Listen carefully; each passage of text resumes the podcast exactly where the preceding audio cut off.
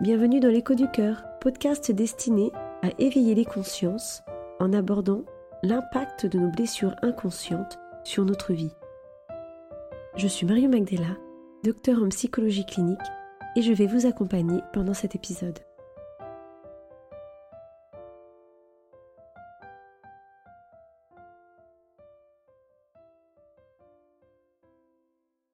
Que viennent donc dire les bébés qui arrivent dans le ventre d'une maman, puis qui décident de partir J'imagine que comme moi, vous devez connaître de nombreux couples qui ont perdu un bébé.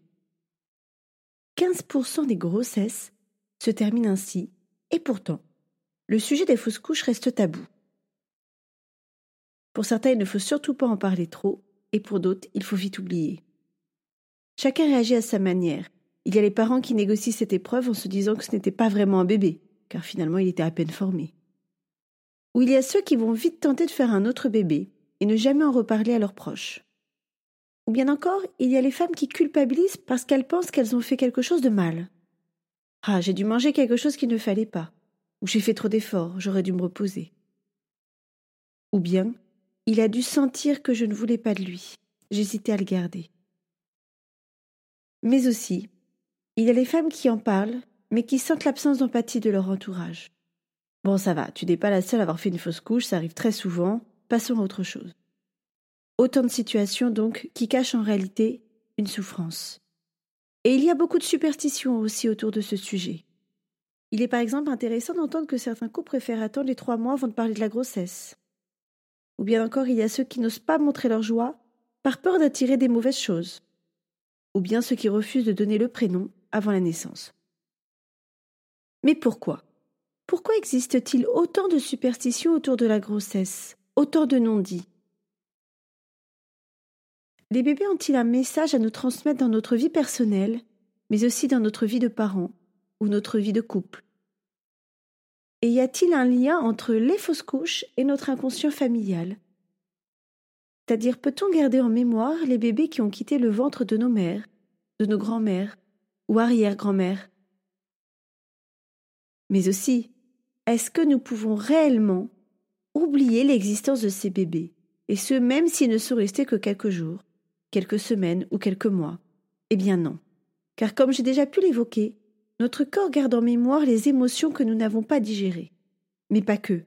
Le corps va aussi garder en mémoire la trace inconsciente de la grossesse et la trace inconsciente du bébé car n'oublions pas que le corps de la femme va commencer le processus de maternage dès la conception du bébé. Sur un plan physique, certes, mais aussi sur un plan psychique. Parce que la fausse couche va entraîner une interruption brutale de ce processus de maternage, et il va ainsi falloir le temps au corps pour intégrer la mort du bébé. Mais aussi parce que le bébé va laisser une trace émotionnelle dans le ventre de la maman, que ce soit au moment de sa vie, mais également au moment de sa mort. Voyez donc qu'il est important aussi d'aider le corps à se libérer et je vous expliquerai en fin d'épisode comment. Je me suis toujours beaucoup intéressée au sens que donnaient ces fausses couches, au sens pour la vie, au sens pour la personne, mais aussi que viennent dire les bébés qui décident de venir puis de partir. Quel est le sens de cela? Car d'expérience, il est extrêmement important que le couple, notamment les femmes, puisse donner un sens à ces situations pour libérer le corps de cette blessure émotionnelle, mais aussi pour permettre aux enfants qui vont suivre de se libérer de la charge émotionnelle liée à ce bébé parti brutalement. Car les bébés qui vont naître par la suite vont sentir dans le ventre de leur maman la présence de ce bébé parti. Encore une fois, si le départ a été pleinement accepté par les parents, notamment par la maman, il n'y aura pas d'influence pour les bébés à venir. Mais c'est lorsqu'il y a un non-dit, un traumatisme non digéré que la blessure va se transmettre.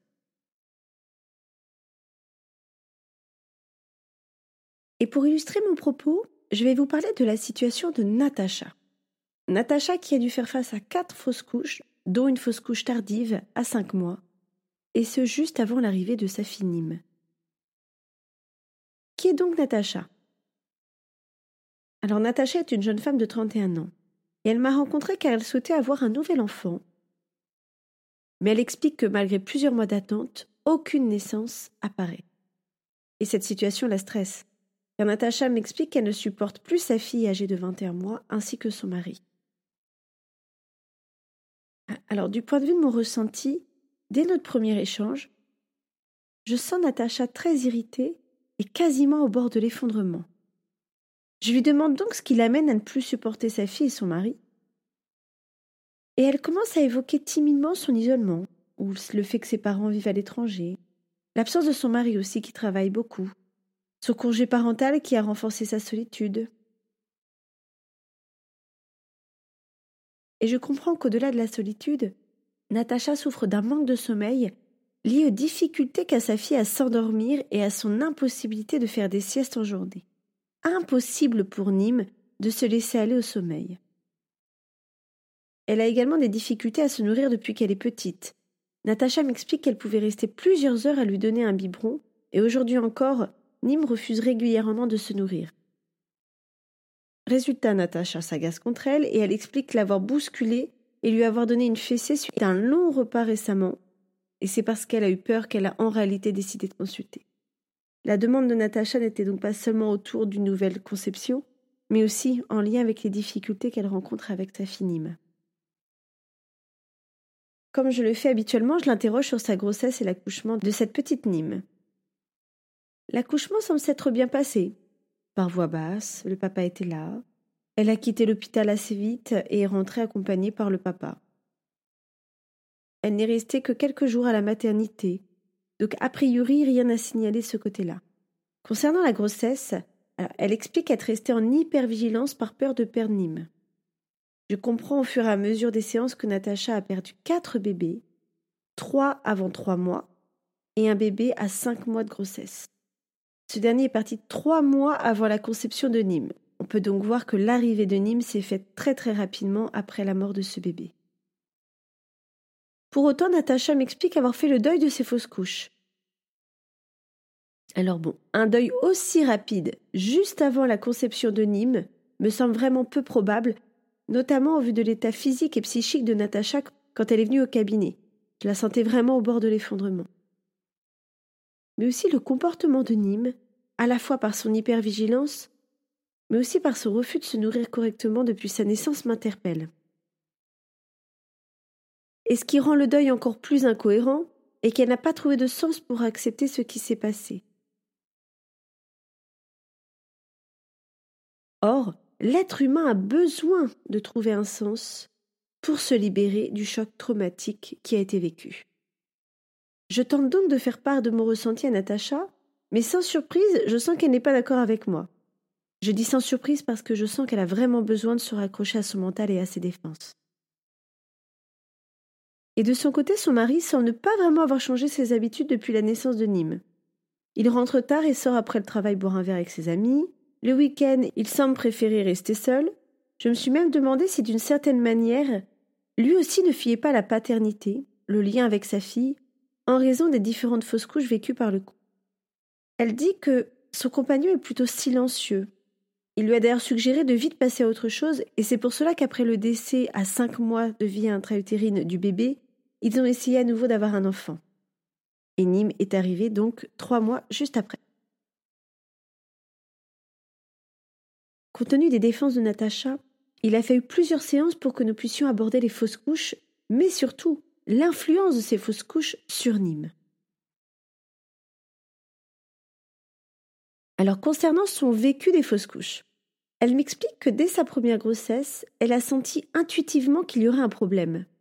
Elle a donc commencé à mettre une distance émotionnelle par rapport au bébé, comme si elle sentait qu'elle ne devait pas s'attacher car il arriverait quelque chose. Elle a donc culpabilisé parce qu'elle a perdu son bébé à deux mois, pensant que son bébé était parti parce qu'elle n'avait pas su suffisamment l'aimer. Et je lui ai donc demandé ce qui l'avait amené à penser qu'il arriverait quelque chose au bébé. Est-ce par peur ou une intuition? Ou est-ce y a une ambivalence peut-être quant à l'acceptation de ce bébé? Est-ce qu'elle était réellement prête? Et chose intéressante, elle m'explique que sa mère a fait elle-même deux fausses couches, avant sa sœur aînée et avant sa propre naissance. Sa maman est donc restée alitée pendant toute la grossesse sur conseil du médecin pour éviter de perdre Natacha. Alors malgré cette explication, il y a plusieurs éléments qui m'ont interpellée. Effectivement, j'aurais pu me dire, bon, la maman a fait deux fausses couches, là il y a une répétition du côté de Natacha qui a perdu un petit frère ou une petite sœur juste avant sa naissance, mais également avant sa sœur aînée. Néanmoins, intuitivement, je sentais qu'il y avait autre chose. Déjà parce qu'il y a eu quatre fausses couches, notamment la perte d'un bébé à cinq mois de vie intra-utérine, mais aussi pourquoi il y a eu des fausses couches du côté de la maman. Et intuitivement, je sentais qu'il manquait un élément pour expliquer ces nombreuses fausses couches sur plusieurs générations. Pour rendre plus clair mon propos, je vais le décrire en trois points. Mon premier point va concerner la libération émotionnelle chez Natacha des bébés qui sont partis prématurément. Je vais d'abord commencer par ce point qui me paraît primordial. Le deuxième point a été la recherche du trauma originel, c'est-à-dire le trauma qui pourrait nous permettre de comprendre ce que sont venus dire ces bébés partis prématurément. Et troisième point, l'impact de la présence de ces bébés morts pour Nîmes. Premier point donc, la libération émotionnelle des bébés partis prématurément. Je propose à Natacha de reconnaître ces bébés dans sa filiation pour leur donner une place dans son histoire. Natacha s'en est tout de suite défendue en disant que pour ces trois fausses couches précoces, elle ne pouvait pas parler de bébés car pour elle, ce n'était que des embryons. Cette remarque est extrêmement importante car je me place ici sur un plan psychique et non biologique, sur un plan intérieur. La femme commence ce processus de maternage dès la conception. Et de ce fait, lorsqu'un enfant décède dans le ventre de la maman, le corps garde en mémoire cette présence, mais également le vécu émotionnel de la mère par rapport à ce bébé. Et la perte d'un bébé a forcément un impact sur la vie d'une mère. Parler d'embryon me semble être une manière rationnelle de mettre une distance. Or, pour libérer, il est nécessaire de parler à cette part émotionnelle, donc de parler à ce bébé. D'ailleurs, avez-vous déjà entendu une femme dire être enceinte d'un embryon? Ah non, bien sûr que non, on parle d'un bébé. Donc il est vraiment important de se raccrocher au lien émotionnel qui a été créé dès la conception pour réellement libérer la blessure. Revenons donc à la situation de Natacha. Je vais donc expliquer ce que je viens de vous expliquer. Et Natacha m'explique alors avoir senti intuitivement que ses trois premières fausses couches étaient des garçons.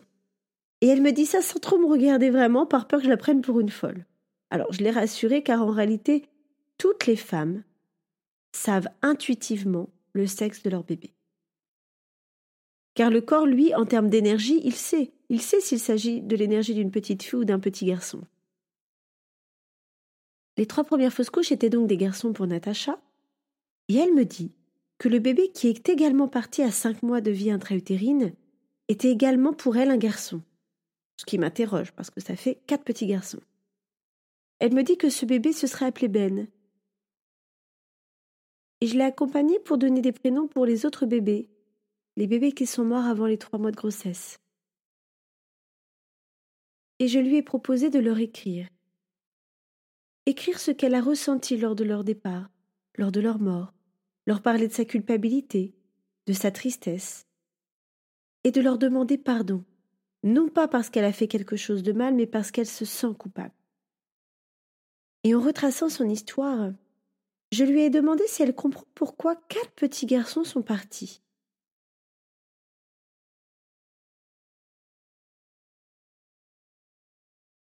Nous avons à nouveau évoqué les fausses couches de sa maman, et Natacha n'arrivait pas à ressentir s'il s'agissait de petits garçons ou non.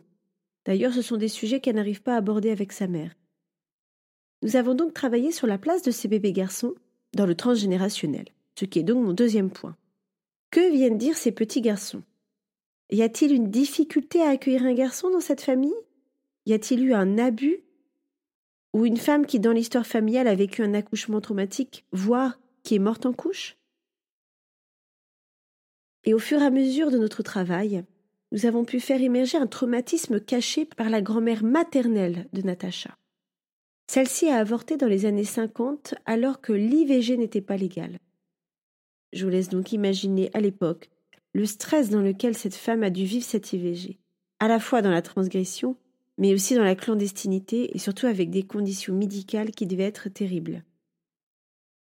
La mère de Natacha savait que sa maman, donc la grand-mère de Natacha, avait avorté sans vraiment avoir compris dans quelles conditions. Et en cherchant, Natacha a compris que sa grand-mère a avorté dans des conditions terribles à quatre mois de grossesse. La grand-mère maternelle de Natacha étant décédée, nous n'avons pu obtenir des éléments directs par cette femme. Néanmoins, en cherchant, Natacha apprendra que sa grand-mère a avorté dans des conditions terribles à quatre mois de grossesse. Et les conditions décrites montrent clairement la violence vécue par le corps de cette grand-mère, faisant penser à une situation de viol pour le corps de cette femme. Cette grand-mère qui s'est mise en danger de mort pour interrompre cette grossesse. Natacha a beaucoup pleuré en apprenant le traumatisme vécu par sa grand-mère, le traumatisme vécu par le corps de cette femme. Et cette prise de conscience lui a permis de se rapprocher de sa mère finalement et de libérer le poids de ce traumatisme. Comme si ces fausses couches étaient venues exprimer inconsciemment le traumatisme non digéré par sa grand-mère. Je lui ai donc proposé d'écrire à ce petit garçon et à sa grand-mère. Oui, petit garçon parce que je ne vous l'ai pas dit, mais cette grand-mère a avorté d'un petit garçon. D'écrire à ce petit garçon donc et à cette grand-mère pour que Natacha puisse se libérer émotionnellement de cette situation traumatique qui ne lui appartient pas directement et pour que Natacha puisse enfin accueillir un autre bébé en sécurité et dans une belle énergie de vie, et non dans des angoisses de mort comme l'a vécu sa mère et comme elle l'a elle-même vécu.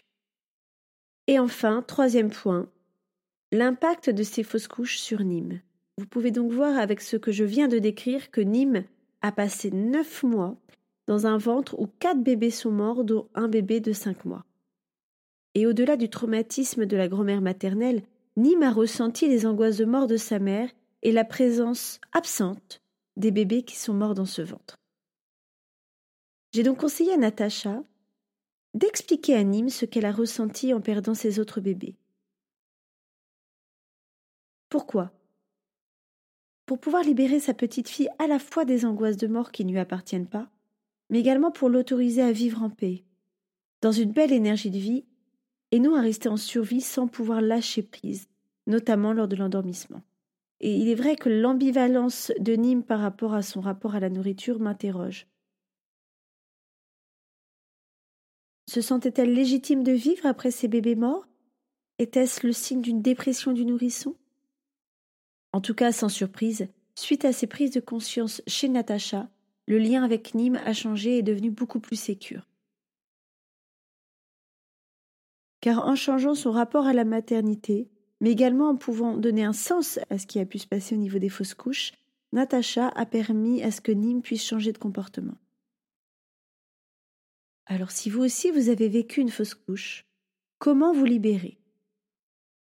Premier point, comme pour Natacha, je vous propose d'écrire au bébé qui est parti. Alors vous avez peut-être remarqué que je dis plus souvent parti que mort, non pas par refus de la mort, mais parce que d'une certaine manière, j'ai le sentiment que la mort est plutôt une continuité de la vie. D'où le mot partir, mais je vous laisse bien évidemment soin d'utiliser le mot qui vous parle le plus. Et je vous propose de laisser venir un prénom sans chercher à contrôler avec le mental. Et si rien ne vient, rassurez-vous, cela n'empêchera pas le travail de se faire.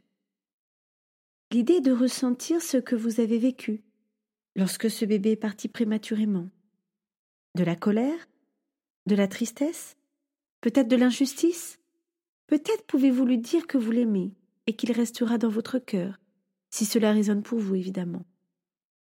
Et de pouvoir lui dire au revoir aussi.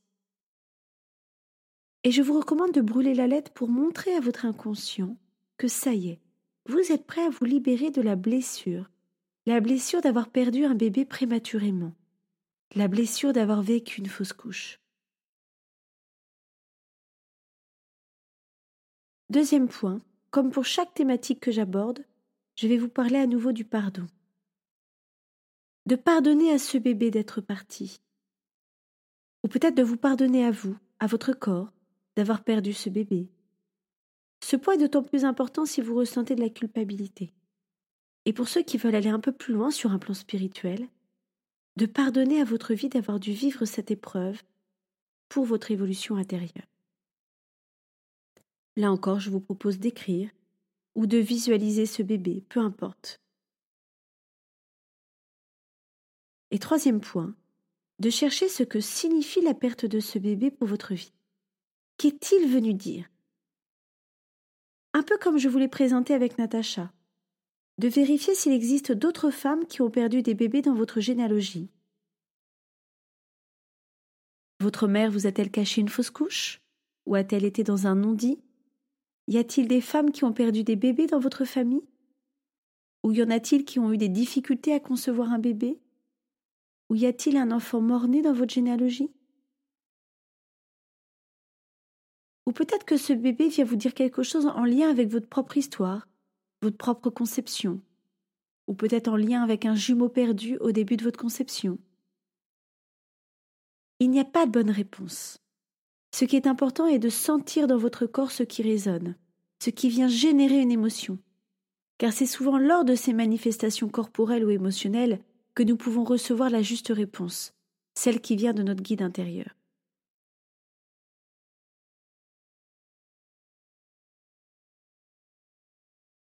Je vous invite donc à prendre le temps de vous poser sur ces mémoires de fausses couches, que vous soyez un homme ou une femme, afin de vous libérer émotionnellement, certes, mais aussi pour que vous puissiez libérer vos aïeux et vos propres enfants. Car ne l'oublions pas, notre inconscient n'a pas d'espace-temps. Ce travail de libération ne va donc pas avoir un impact uniquement sur vous, mais il va également avoir un impact sur votre lignée, que ce soit la lignée du passé, mais également pour le futur.